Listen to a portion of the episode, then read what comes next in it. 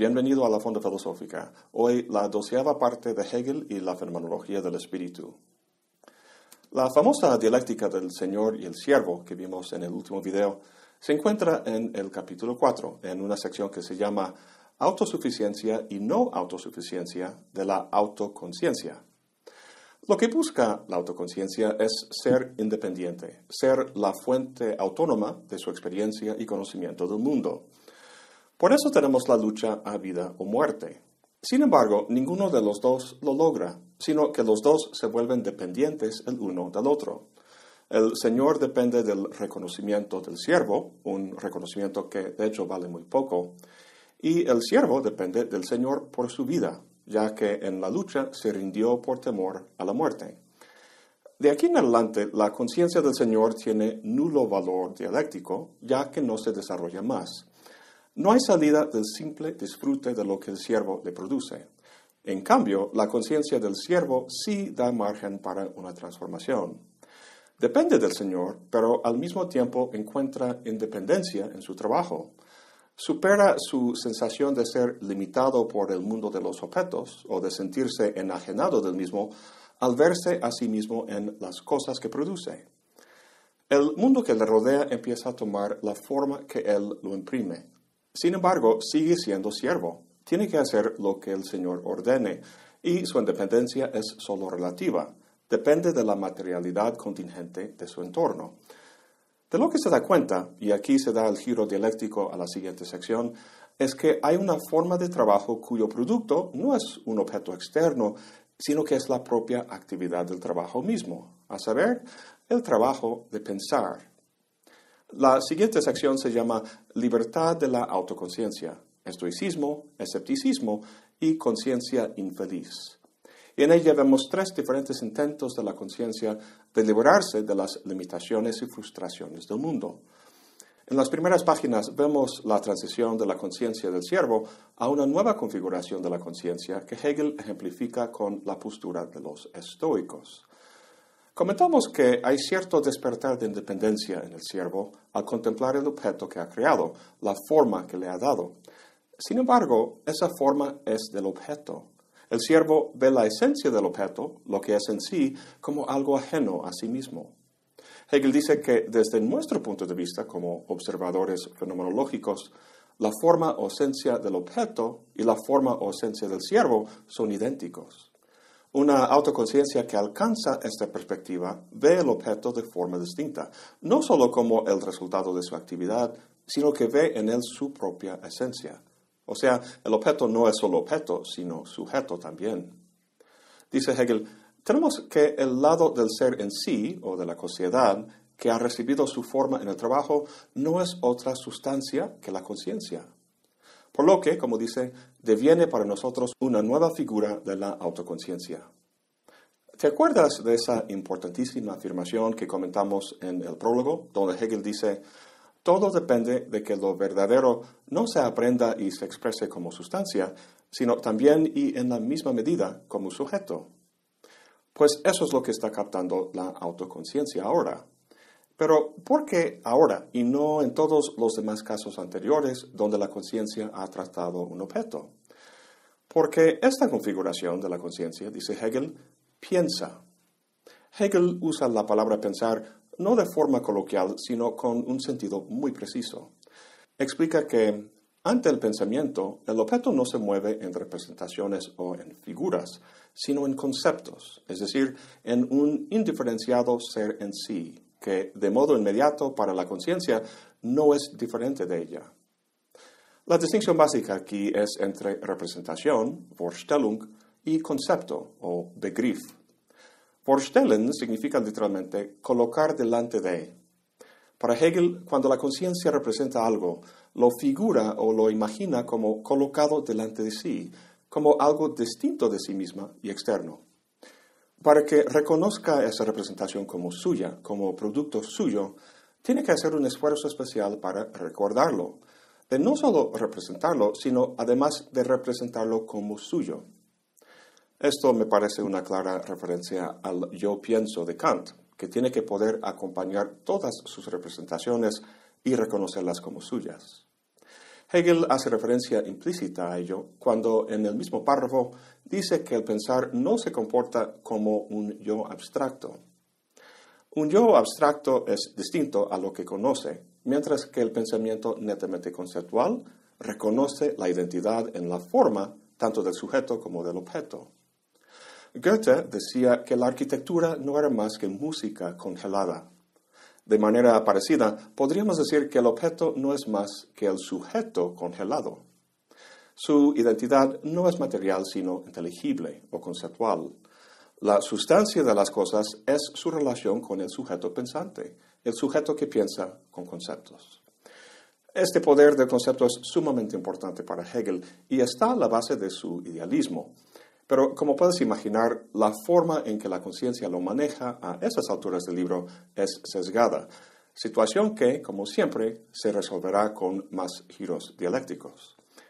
De momento, el aspecto más importante del pensar conceptual es la libertad que le proporciona a la conciencia. Dice Hegel, en el pensamiento yo soy libre porque no soy en otro, sino que permanezco sencillamente en mí mismo, y el objeto que es para mí la esencia es mi ser para mí. Y mi movimiento en conceptos es un movimiento en mí mismo. Hegel comenta que esta libertad de la autoconciencia apareció históricamente con el estoicismo. Me gusta visualizar la postura estoica con la imagen de la rueda de la fortuna. Mucha gente se coloca en el perímetro de la rueda. Un día están arriba en la rueda y todo va bien, pero luego la fortuna gira la rueda y el día siguiente están hasta abajo en la miseria. Mucho mejor colocarte en el centro de la rueda, ya que por mucho que gire no te afecta. Esta es la estrategia del estoico. En los primeros tres capítulos, la conciencia estaba en el perímetro, fijado en el objeto, y sufría los altibajos que hemos visto. Luego, en el cuarto capítulo, la conciencia se fija en sí misma y se vuelve autoconciencia en la metáfora de la rueda se mueve al centro. Lo que distingue a la autoconciencia en tanto señor y siervo de la figura que vemos ahora en el estoico es que ellos buscaban la independencia al negar el objeto, o bien al consumirlo o destruirlo, como en el caso del Señor, o trabajarlo, como en el caso del siervo. El estoico, en cambio, trata simplemente de entenderlo al mirar dentro de sí mismo, a sus propios conceptos, para hallar la forma verdadera del objeto. De acuerdo con Hegel, para la conciencia estoica, algo es verdadero y bueno solo en la medida en que lo piense como tal. El hacer de la conciencia consiste, dice Hegel, en ser libre tanto sobre el trono como bajo las cadenas en conservar la carencia de vida que constantemente se retrotrae a la esencialidad simple del pensamiento, retirándose del movimiento de la existencia. El estoico se retira del ajetreo de la existencia y encuentra paz y libertad interior, cosa que uno puede disfrutar esté sentado en un trono, como el emperador Marco Aurelio, o entre cadenas, como Epicteto, dos famosos estoicos romanos. De la misma manera que la rueda gira debido a su centro, para el estoico el cosmos gira de acuerdo con un logos, y su alma racional es un reflejo o fragmento de ese logos. No puede extraerse del mundo de los acontecimientos, pero al centrarse en el pensamiento se alinea, por así decirlo, con el logos del universo y así logra libertad. Este vínculo entre el racionalismo y la libertad, lo cual vemos en Platón y Spinoza y en algunos más, es bastante característico de nuestra concepción del filósofo. Ese ser que se aparta de la contingencia del mundo para vivir entre las ideas en la esfera inteligible, o como diría el hombre común, con su cabeza en las nubes. Para Hegel eso es atractivo, sin duda. Sin embargo, dice que la libertad en el pensamiento tiene solamente como su verdad el pensamiento puro, verdad que así no aparece llena del contenido de la vida, y es por tanto solamente el concepto de la libertad y no la libertad viviente misma.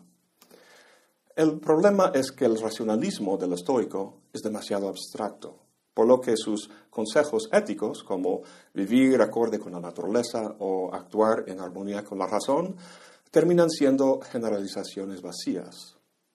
El pensar de la conciencia estoica es abstracto porque su negación del otro es incompleta. Recuerda que la negatividad, el acto de negar, es el meollo de la dialéctica y el principio de movimiento y desarrollo de la conciencia. Sin embargo, no se trata de cualquier negación, sino de la negación determinada. La negación que lleva a cabo el estoico al encerrarse en el pensamiento puro es abstracta. El mundo que niega queda negado solo de forma general, mientras que la compleja particularidad de las cosas permanece fuera del pensamiento. Recuerda que el despertar de independencia en el siervo se dio al verse en el objeto que había creado. El estoico lleva eso a otro nivel, pero a fin de cuentas, el objeto en el que puede verse, el objeto que ha determinado en su conciencia, no es más que un pálido reflejo del objeto en su determinada y particular existencia. Su negación ha sido incompleta. La negación completa o absoluta requiere de otra forma de conciencia, la del escéptico. Históricamente, el escepticismo, como otras escuelas helenísticas, buscaba la ataraxia, o sea, la tranquilidad mental. Los estoicos lo buscaban con la razón. Para ellos, la verdad te hará libre. Para los escépticos, no. Todo tipo de certeza es un dogmatismo que tiene que ser refutado al mostrar su parcialidad. El escepticismo se baja de la torre de marfil y hace guerra en las trincheras, destruyendo, dice Hegel, el ser del mundo en toda su particularidad. Y la negatividad de la autoconciencia libre se convierte, ante esta múltiple configuración de la vida, en negatividad real. Al aniquilar toda postura determinada y finita, la conciencia escéptica expresa para Hegel la esencia de la conciencia, lo que llama la inquietud dialéctica absoluta, que no descansa en ninguna postura, sino que discurre en el puro movimiento de la negatividad. Sin embargo, y siempre en el pensamiento dialéctico hay un sin embargo, empezamos a vislumbrar una contradicción. Hegel dice, la conciencia escéptica proclama la desaparición absoluta, pero esta proclamación es, y esta conciencia es la desaparición proclamada. Proclama la nulidad del ver, el oír, etc., y ella misma ve, oye, etc. Su obrar y sus palabras se contradicen siempre, y de este modo ella misma entraña la conciencia doble y contradictoria de lo inmutable y lo igual, y de lo totalmente contingente y desigual consigo misma. Bajo la navaja analítica del escéptico, ninguna teoría se sostiene, lo cual remite de nuevo al simple flujo de apariencias en la experiencia. Sin embargo, la proclamación que le llevó a ese punto es Pareciera que la conciencia escéptica quisiera exentarse de ese flujo. Es un dilema parecido al del relativista que dice que todo es relativo, menos, por supuesto, esta misma afirmación. Hegel dice que el escéptico vacila entre dos posturas, una inmutable, que es su conciencia disfrutando de la ataraxia, y otra contingente o cambiable, el flujo contingente de la experiencia. Lo que tenemos aquí son dos conciencias, pero no reconoce que pertenecen a uno y el mismo individuo, sino que pasa de una en otra constantemente. Nosotros, observadores fenomenológicos, sin embargo, sí vemos los dos en uno, un ser contradictorio. Es en este punto que surge la tercera y última configuración de la autoconciencia, lo que Hegel llama la conciencia infeliz. Es infeliz porque hace guerra consigo mismo parecido a la lucha que vimos al principio de este capítulo. De hecho, la duplicación de la conciencia que efectuó el escéptico es la misma, dice Hegel, que antes aparecía repartida entre dos singulares, el Señor y el siervo, y que ahora se resume en uno solo. Recuerda que la autoconciencia en todas sus manifestaciones busca lo absoluto, el fundamento de su conocimiento y experiencia del mundo, en sí mismo, en el sujeto. El problema es que la autoconciencia tiene ahora dos elementos que la constituyen, una conciencia universal e inmutable y la otra singular y cambiable. La conciencia toma el aspecto inmutable y universal como el ser esencial y la parte cambiable y contingente como no esencial. Y dado que la conciencia está consciente de esta división en sí misma y por tanto de estar enajenado de su esencia, se identifica con el lado cambiable. La dinámica o lucha que se da es un constante intento de borrar esta división al alcanzar y fusionarse con la serena identidad de la conciencia inmutable. Ahora bien, históricamente la conciencia estoica y la escéptica corresponden a Roma antigua, pero la conciencia infeliz tiene como referente el cristianismo medieval. En esa tradición, el binomio básico es cuerpo-espíritu o hombre-dios. Mediante diferentes estrategias, la conciencia trata de elevarse al lado inmutable o divino, pero fracasa. El problema, dice Hegel, es que la conciencia que hace el esfuerzo es la conciencia contingente y cambiable. Aun cuando logre unirse con lo inmutable, está consciente de que fue el lado cambiable lo que lo hizo, y al estar consciente de ello, permanece en el estado dual. Es como tratar de limpiarte con algo sucio. Por mucho que intentes, sigues ensuciado. Antes de pasar a la descripción fenomenológica de la conciencia infeliz, Hegel indica tres formas en que la conciencia cambiable puede elevarse a la inmutable. Corresponden muy claramente a las personas de la Trinidad, Padre, Hijo y Espíritu Santo. En primera instancia, puede haber una relación de pura oposición, donde lo inmutable, Dios, juzga al individuo. Esto es característico del judaísmo, donde una ley externa prevalece. La segunda forma, característica del cristianismo, es donde Dios se encarna en la singularidad histórica de Cristo, con el cual la conciencia ve la posibilidad de identificarse. En el último modo, Dios es experimentado como espíritu y la conciencia infeliz se transforma encontrándose reconciliado con lo inmutable, lo divino o lo absoluto. Esto no corresponde ni al judaísmo ni al cristianismo, sino pues al hegelianismo. Para alcanzarlo hacen falta muchos más giros de la dialéctica. De momento, Hegel pasa a describir la experiencia de la conciencia, fijándose en la persona del Hijo y la forma que proporciona el cristianismo para efectuar esta reconciliación. Son tres formas, la oración o devoción, el trabajo y la penitencia.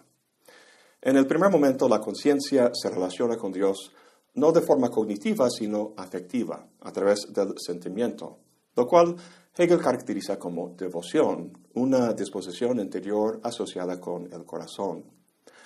Para Hegel esto es un misticismo, un informe resonar de campanas o un cálido vapor nebuloso, un pensamiento musical que no llega al concepto. Hegel siempre guardaba una animadversión al catolicismo, y lo que dice aquí de las campanas y el vapor trae a la mente el espectáculo sensorial de la misa católica. Para efectuar esta unión y volverse feliz, va a hacer falta no los sentidos ni las emociones, sino el concepto, el pensar conceptual.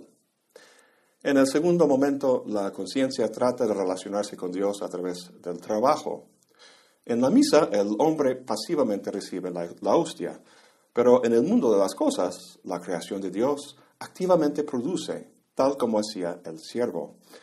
Sin embargo, ese mundo es un regalo de Dios, depende de su voluntad, lo cual solo acentúa su conciencia de ser una criatura finita, lejos de lo que es capaz Dios. En el tercer momento, la conciencia ataca la fuente de su individualidad y por tanto el obstáculo que impide su unión con Dios, a saber, su cuerpo.